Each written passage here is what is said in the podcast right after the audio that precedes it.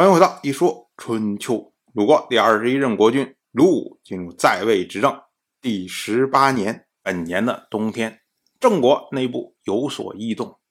这个时候啊，是晋国率领联军讨伐齐国的时候，所以呢，郑国的国君郑家带领郑国的三位卿大夫，分别是郑国的公孙郑蔡以梁萧，郑国的公孙郑黑红，然后呢，一起跟随晋国讨伐齐国。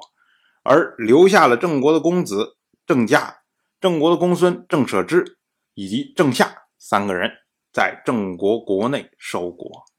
那这时候呢，这位和国君同名的这位郑国的公子郑家就有想法了。我们要说啊，早在八年以前呢，当时呢，郑国发生了内乱，那个时候啊，这位郑家还是郑国的四号人物，但是呢，因为政变中。把前面三位都给干掉了，所以呢，郑家被提升为郑国的一号人物。当时呢，他就觉得底下有很多人不愿意听他的，所以呢，他就想把这些人都给清除掉。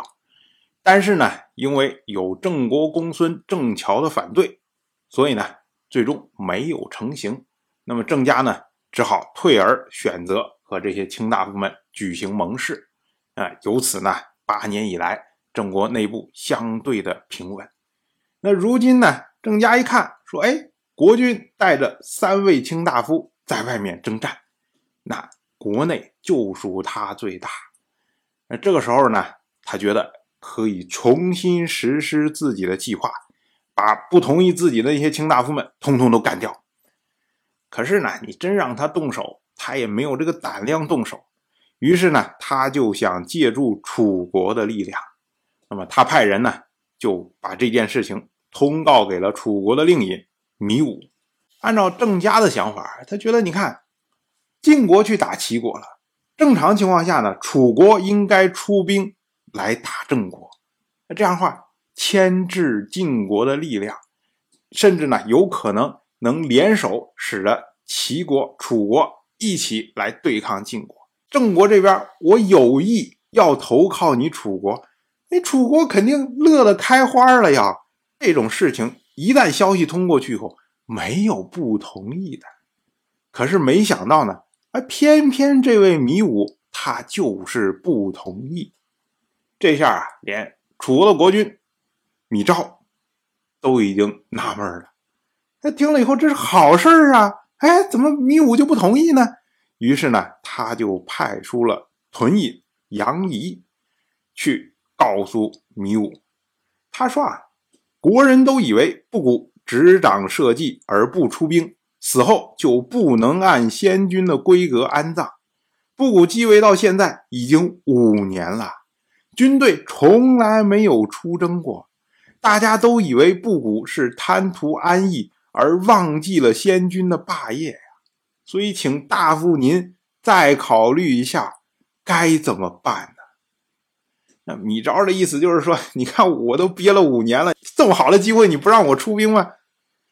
结果米武啊，当时就叹息说：“啊，国君以为米武贪图安逸呀，可是米武是为了有利于社稷呀。”于是呢，他就去见了使者，然后棘手回答说：“啊如今诸侯和晋国和睦。”臣请先尝试一下，如果可行，国君您再随后出击；如果不可行，那我就收兵退回来。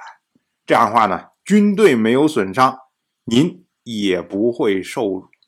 紧接着呢，米武就率军在汾进行演练。楚国这边一有异动，那郑国这边马上就警惕起来了。那在郑国守国的郑国的公孙。郑舍之和郑夏两个人就知道了郑家的计划，于是呢，他们就加强守备。结果呢，郑家也不敢去和楚军会合。再说楚国这边出兵之后啊，发现哎，没有郑国的军队来会师啊，这跟郑国说的完全不一样啊。但是呢，哎，楚国。大军已经出来了，也不能因为没有郑国会师，哎，就直接撤退呀。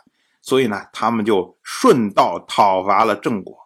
当时呢，楚国令尹米武就率领楚国的左军驻扎在榆林，而楚国的王子米霸则率领右军建筑了上吉城，然后呢又渡过颍水，驻扎在沾然。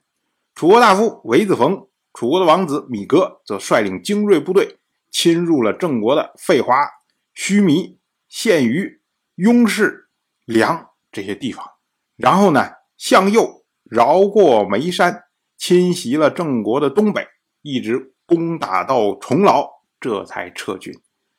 那么米武呢，紧接着又率领左军攻打了郑国都城的淳门，在城下驻扎两日后才撤退。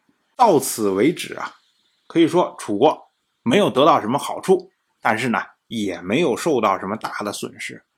可是没想到呢。楚军撤退的时候，从鱼齿山下渡过治水，结果遭逢大雨，军中士卒多有冻伤，随军的差役损失殆尽那这个就损失可就大了。